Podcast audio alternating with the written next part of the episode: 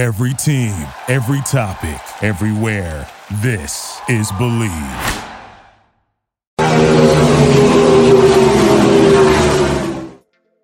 ¿Qué tal amigos? Ricardo, su servidor. Estamos en Garage Latino como lo hacemos todas las semanas. Recuerden, aquí no hablamos de fútbol, de béisbol, ni siquiera hablamos de, de no sé.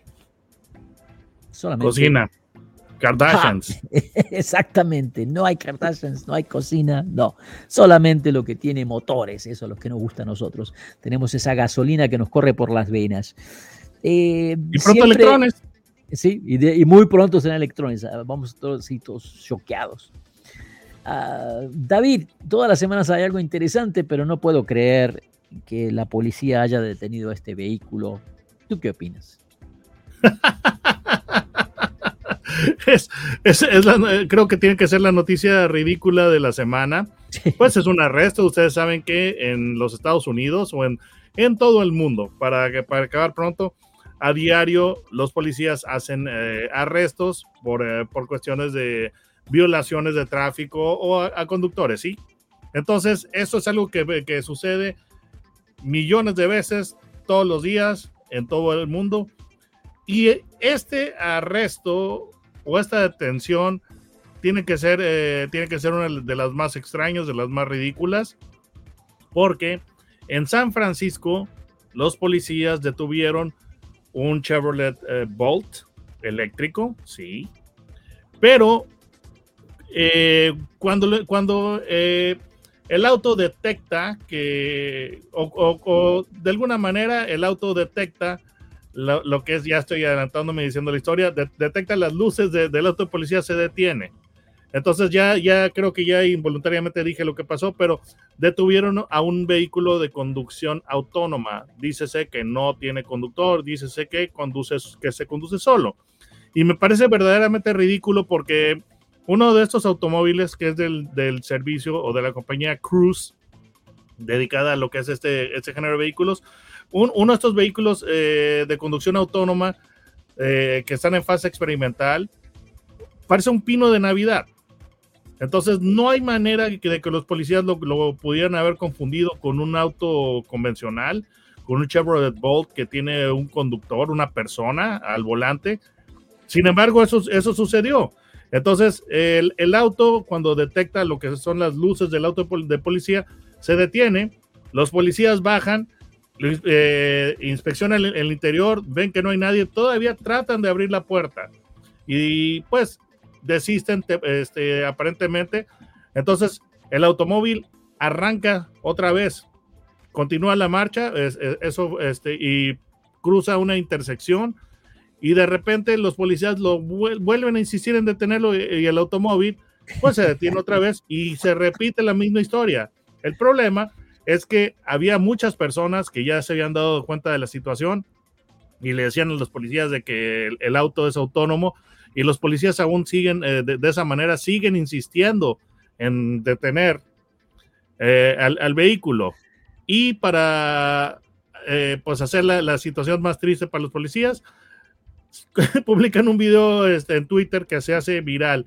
Entonces, esto tiene que ser la, la historia ridícula de la semana porque ¿cómo es posible que los policías no se hayan dado cuenta que es un vehículo con conducción autónoma? Eh, porque te digo, los vehículos, e, este vehículo tenía muchos sensores y muchos dispositivos en el techo. No hay manera que lo confundas con un auto normal. Sí, sí, sí, bueno, es, es, eh, es, es, lo que se viene, es lo que se viene, se ha perdido el sentido común. Pero bueno, como esa noticia es un poco ridícula, vamos a algo muy ridícula es algo serio, hablemos algo serio, algo de que realmente nos gusta. ¿ah? Se cumplen 75 años ¿ah? de la empresa Ferrari. La casa de Enzo. La casa de Enzo. Todo comienza en Maranello en el año 47 con la famosa Barchetta 125S. Y bueno, desde entonces esa marca se ha convertido en algo que realmente no hay, no hay otro producto, no hay otro automóvil que tenga no solamente la historia de la marca, sino todos los éxitos y, ese panaché que tiene Ferrari, ¿no? Mira, si un auto define la Dolce Vita, sí. es el Ferrari. O sea, es la Dolce, o sea, ¿quieres, quieres tú saber, quieres entender, ilustrar lo que es la Dolce Vita, un Ferrari. con una linda, con, una, con, este, con una linda compañía. Sí, sí, sí, eh, y, realmente es algo espectacular. He tenido la oportunidad de, manejar, no todos, algunos de estos vehículos, y bueno, es, siempre es una experiencia especial. Ah, y, aparte que hay tantos modelos que, han sido tan especiales en su momento, ¿no? Eh, lo que se me viene a, la mente es, por ejemplo, las, primeras, las primeras Ferrari GTO, donde realmente eh, la gente la manejaba al circuito, ¿eh? los ricos iban, pum, la manejaban al circuito, hacían una carrera y se volvían a la casa, cosa que... GTO de Gran Turismo homologato. Sí, eh, realmente impresionantes. A través de la historia han, tenido modelos muy interesantes, pero ¿sabes lo que me llama la atención, David? estamos en el, en el 75 aniversario y Ferrari produce la Ferrari SF90. ¿Por qué no fue la SF75? ¿No te parece raro? O sea, sí, entiendo, son los 90 años. Es uno de esos, eh, pues, eh, acertijos de que dices, bueno, ¿qué está pasando aquí?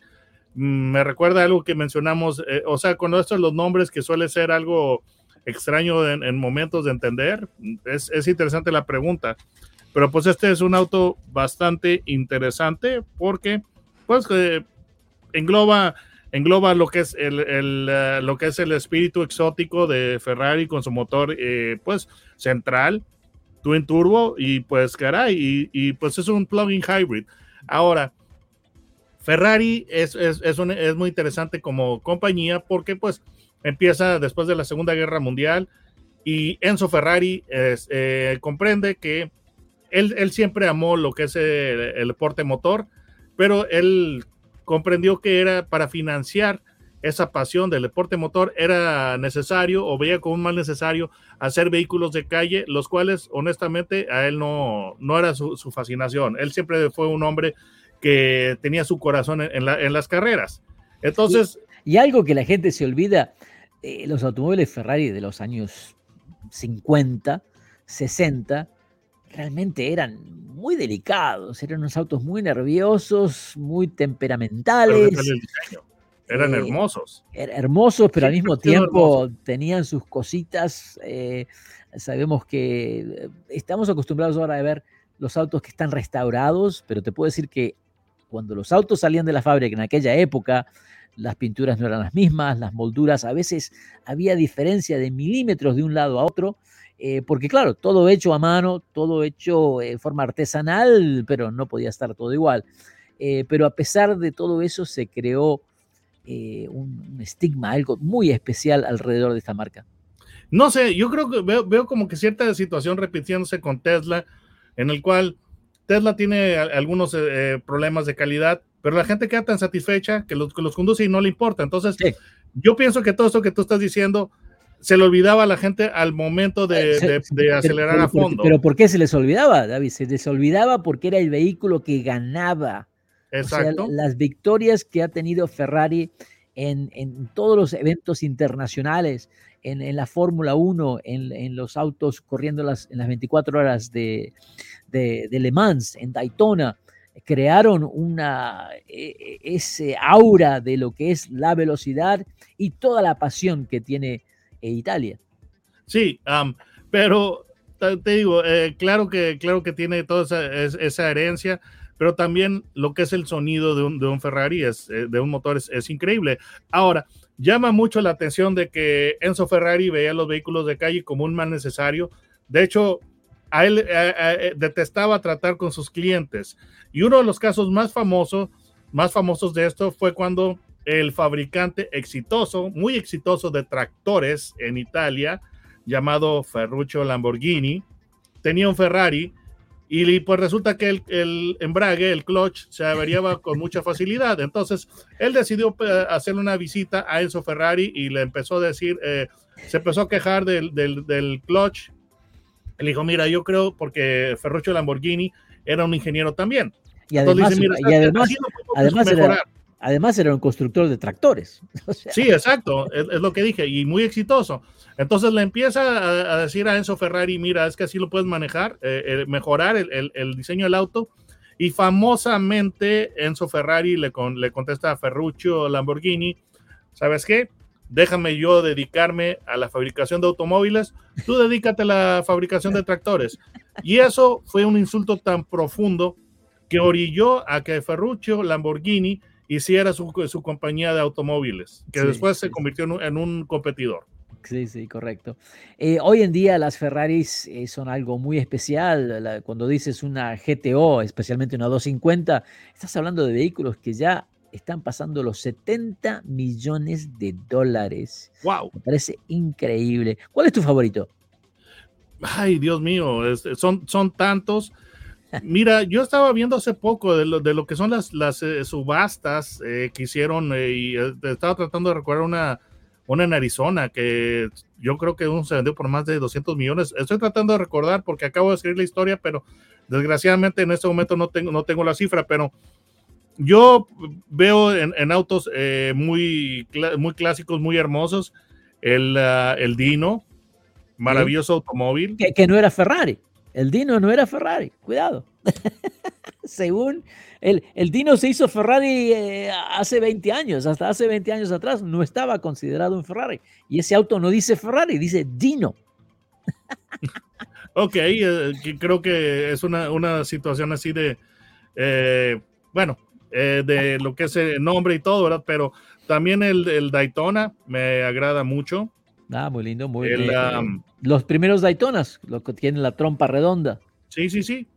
De hecho, eh, eh, eh, Ferrari es, es, una marca que tuvo su gran momento de, de exposición en, en, los medios, ¿verdad? Porque pues no, no olvidarás tu Miami Vice, que inicialmente usaban una réplica de un Daytona y después lo cambiaron por un Testarossa.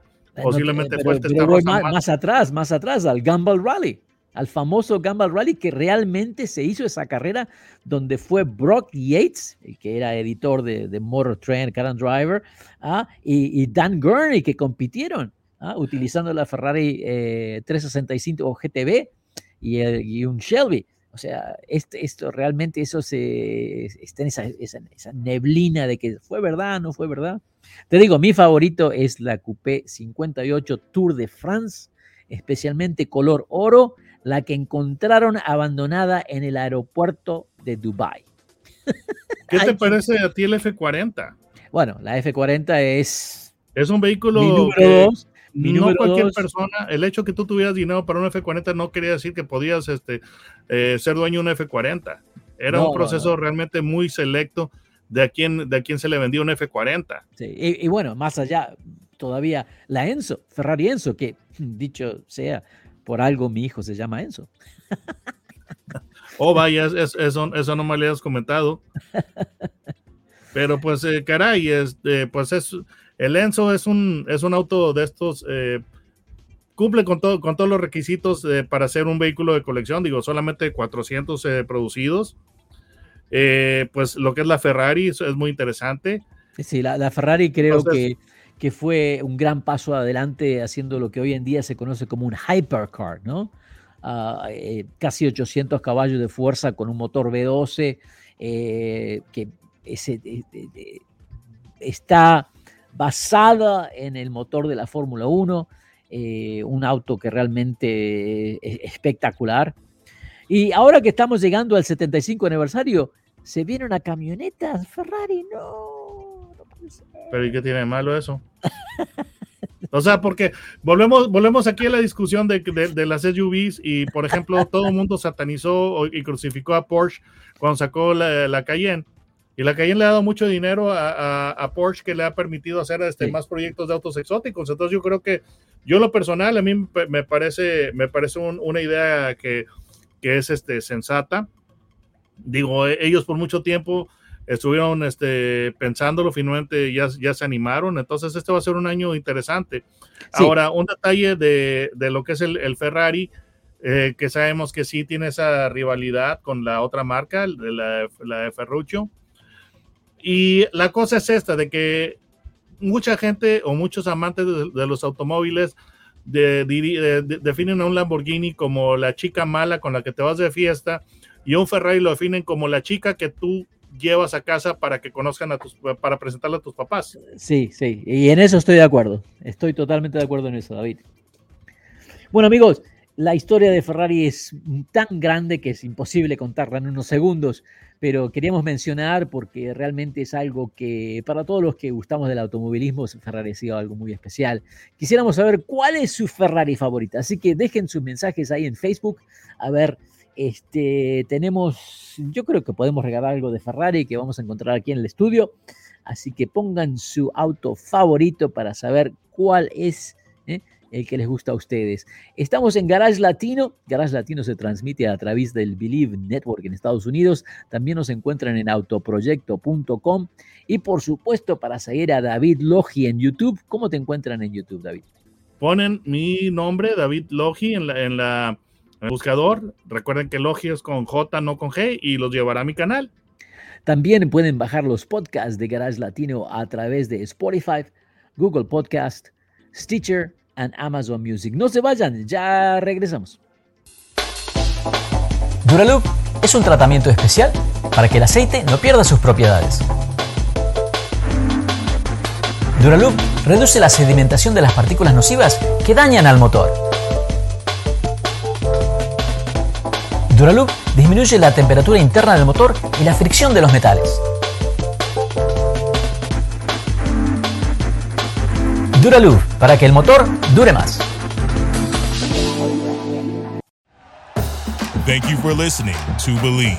You can show support to your host by subscribing to the show and giving us a five star rating on your preferred platform. Check us out at Believe.com and search for B L E A V on YouTube.